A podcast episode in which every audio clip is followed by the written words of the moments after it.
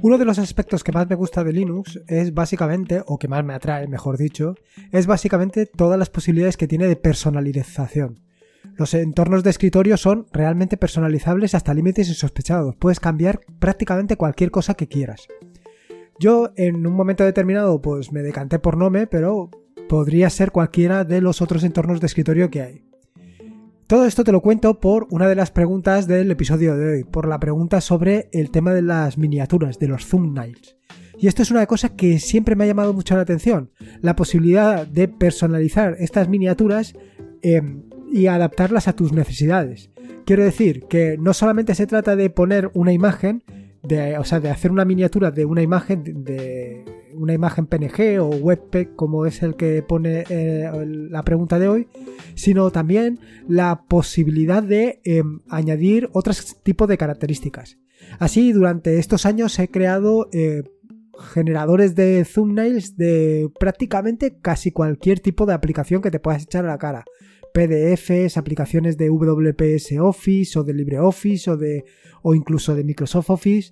Todas estas están disponibles, pero no solamente estas, sino también de PDFs, de imágenes PNG o de imágenes WebP. Todo esto está disponible y muchas más. De hecho, quiero dedicar un episodio del podcast a contarte sobre todas estas extensiones o todos estos generadores para que tú también los puedas tener y puedas aprovechar de ellos. Y no solamente eso, sino contarte también cómo puedes personalizarlos y hacer los tuyos propios.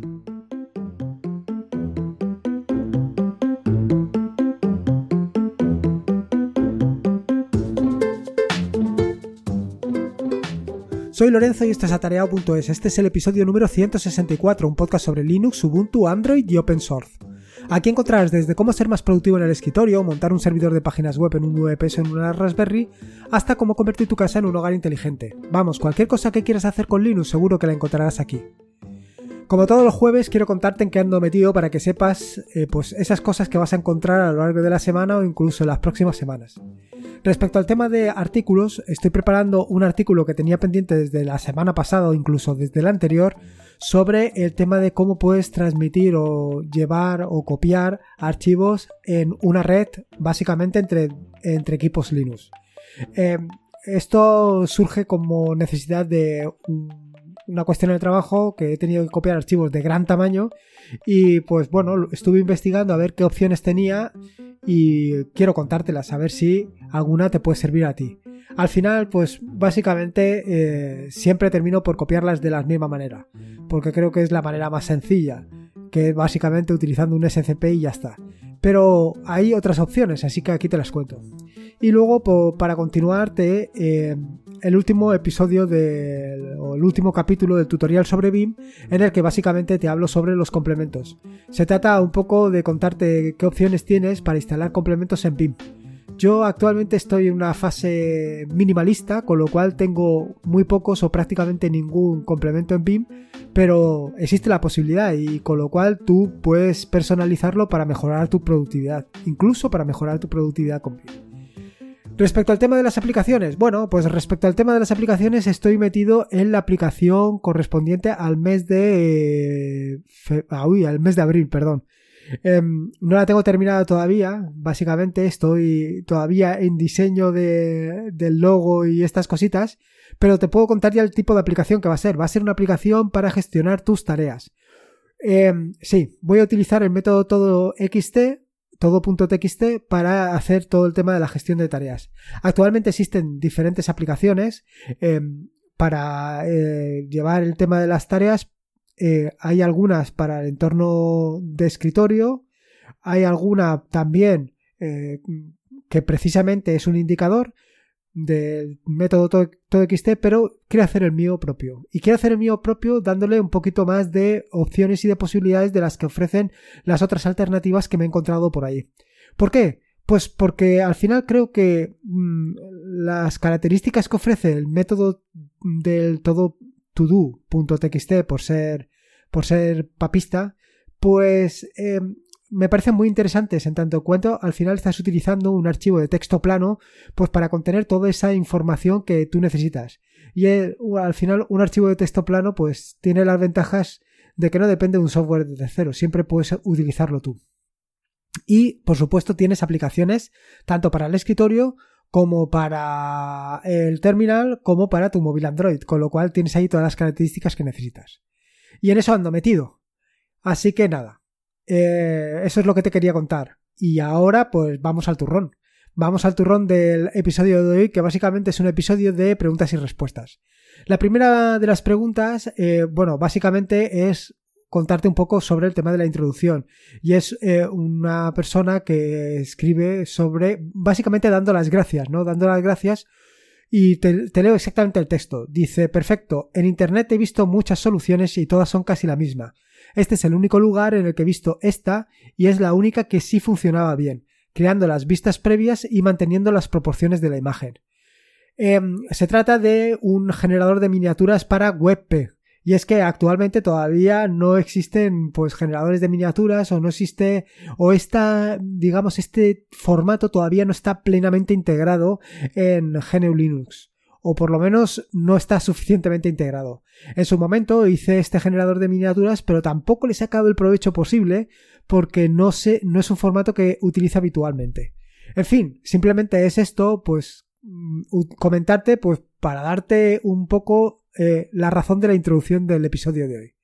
En la siguiente es una pregunta de Jordi, el que dice que básicamente se refiere al tema de traffic de esta aplicación o de este servicio que lo que te permite es, vaya, se trata de un, de un servidor proxy, es decir, que tú entras siempre por el mismo puerto, por ejemplo por el puerto 443, y él en función de la entrada te dirige a un servicio o a otro. Eh, él lo que pregunta es por qué yo estoy escribiendo, por ejemplo, grafana.servidor.dacdns.org cuando DACDNS solamente permite, por ejemplo, la palabra servidor. Y esto es precisamente porque Traffic te permite eso, te permite eh, generar pues redirecciones dentro del propio servidor, con lo cual funciona perfectamente y es lo que debes de utilizar. Básicamente, como he comentado en diferentes episodios del podcast, cada vez estoy más enamorado de este servicio porque me está permitiendo tener cantidad de servicios en un, en un mismo entorno de, trabajo, en un mismo VPS. Y la verdad es que funciona muy bien. Y el tema del despliegue, de levantarlo, pues, pues básicamente es brutal. La siguiente pregunta, y creo que todas las que quedan son gracias a Dani, y es que me estoy quedando sin preguntas. Con lo cual, eh, cualquiera, eh, vaya, te, te, te, vuelvo a insistir para que si tienes cualquier pregunta referente a lo que quieras, pues, pues me preguntes, que para eso estamos. Bueno, como te decía, la primera de las preguntas de Dani es que qué prefiero, si Flax o, o Django.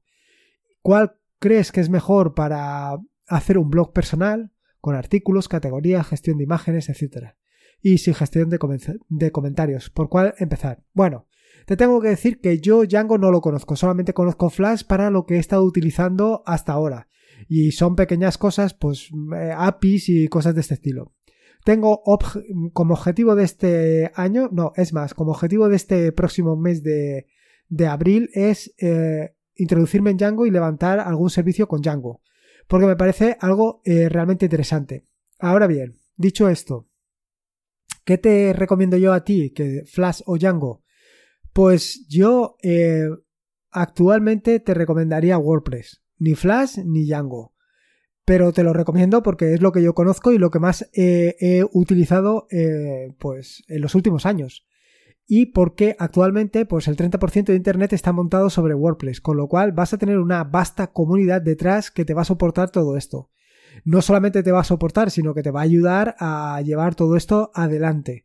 Yo eh, la verdad es que tengo muchas ganas de participar en algún, algún evento de WordPress porque me parecen muy interesantes, me parecen muy bien organizados y me parece una gente muy interesante, vaya.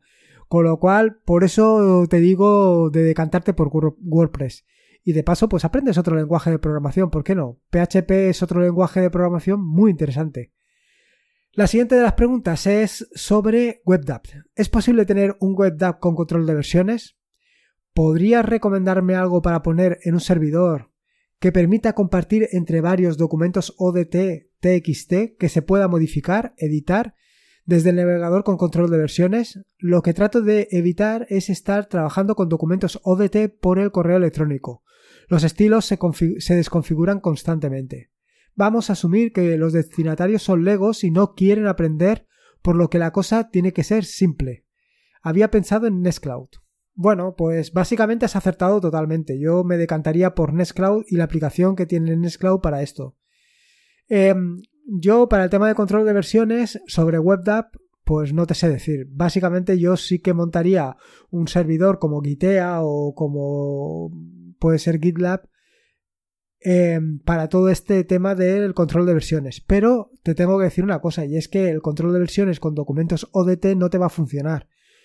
Con documentos de texto plano, con documentos de, de ¿cómo se llama? Con documentos Markdown no vas a tener ningún problema. Es más, yo te recomendaría que que trabajar con documentos eh, Markdown por todas las ventajas que tienen. Yo creo que lo he comentado en repetidos eh, episodios del podcast. Em, Markdown para mí me parece algo realmente potente y muy sencillo y muy intuitivo de, implementar y de conocer. Y te da una gran posibilidad. Vaya, básicamente tienes la opción de, eh, una vez terminado tu documento y que en este caso sí que puede ser editado por varias personas y además de forma simultánea, em, convertirlo a cualquier otro formato, convertirlo a Word, a Microsoft, perdón, a Microsoft Word, a LibreOffice, convertirlo a PDF, cualquier cosa es posible. Eh, incluso utilizando látex puedes hacer, vaya, puedes hacer auténticas virquerías. ¿Cuál es la ventaja? Pues la ventaja eh, o una de las condiciones que tú comentabas era la posibilidad de editar directamente en un navegador web. Bueno, esto lo puedes hacer perfectamente eh, utilizando los servicios de GitLab. Eh, yo he estado mm, compartiendo documentos con otras personas y editándolo de forma simultánea y todos trabajando sobre el mismo documento. Y claro, evidentemente con el tema del control de versiones todo esto lo tienes resuelto. Si no, si quieres utilizar un documento online, pues evidentemente vas a tener que recaer en Nextcloud. Pero el problema de Nextcloud es que cuando empieces a trabajar con más gente, pues vas a necesitar un servidor más o menos potente. A lo mejor la Raspberry se te queda muy corta para esto y tienes que recurrir a un VPS. En fin, espero que te haya servido de utilidad cualquiera de los comentarios. Luego lo siguiente, eh, la siguiente pregunta es cómo montar un servidor de copias de seguridad con control de versiones, algo que implique acceso limitado en el sentido de poder tener en una red y hacer copias de seguridad contra el servidor. Mi idea es montar una máquina exclusiva que solo se dedica a esto y que aunque entre un ransomware en la red no tenga acceso al servidor y que si se cifra al tener control de versiones poder no quedar sin nada. ¿Cómo lo harías? Vale, respecto a esto estoy preparando un nuevo episodio del podcast mm, que me está llevando un poco más de tiempo porque estoy utilizando un nuevo, nuevo servicio, una nueva herramienta. Bueno, de nueva no tiene nada, vaya, nueva para mí. Se trata de una aplicación, de un servicio que se llama Borg. Bueno, servicio, aplicación más bien. Y actualmente lo estoy utilizando básicamente en mi equipo de escritorio y contra un VPS, con lo cual todo lo que hago diariamente se sincroniza en el VPS. La ventaja es que no tienes que sincronizar toda la información, sino que se va sincronizando poco a poco. Em, no tiene eh, una de las características que tú pedías, que era el control de versiones. Bueno, realmente puedes recuperar una versión anterior de tu, de tu software. Básicamente es, es montándote o eh, entrando en una de las versiones que hayas guardado anteriormente. Lo que pasa es que evidentemente no vas a guardar todas las versiones durante toda la existencia de ellas. Quiero decir, yo por ejemplo tengo programadas 7 copias eh, que se guardan, luego una copia semanal y una copia mensual, o cuatro copias semanales y 12 mensuales. Quiero decir que conforme van avanzando, pues van borrándose las, versiones anteriores. Me parece una solución muy interesante y ya la comentaré con detalle, porque además no solamente te permite esto, sino que te permite mm, montar directamente cualquiera de las versiones que tienes. Entrar dentro, recuperar un determinado archivo y hacer con él lo que tú consideres. Vaya, es una solución muy pero que muy interesante.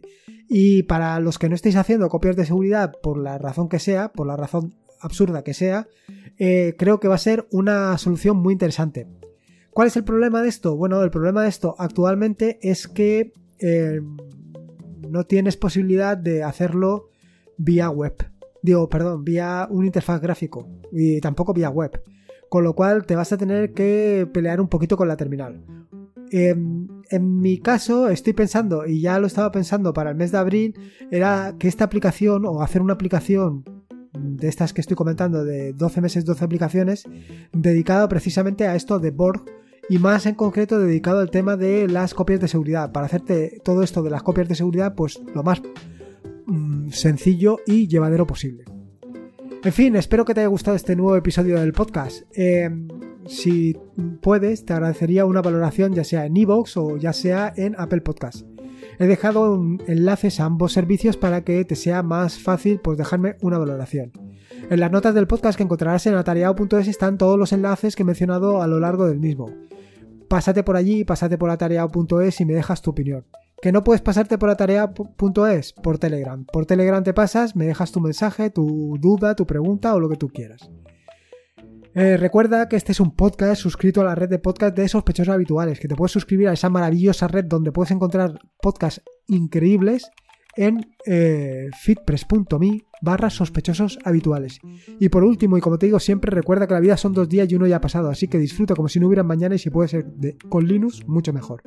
Un saludo y nos escuchamos el próximo lunes.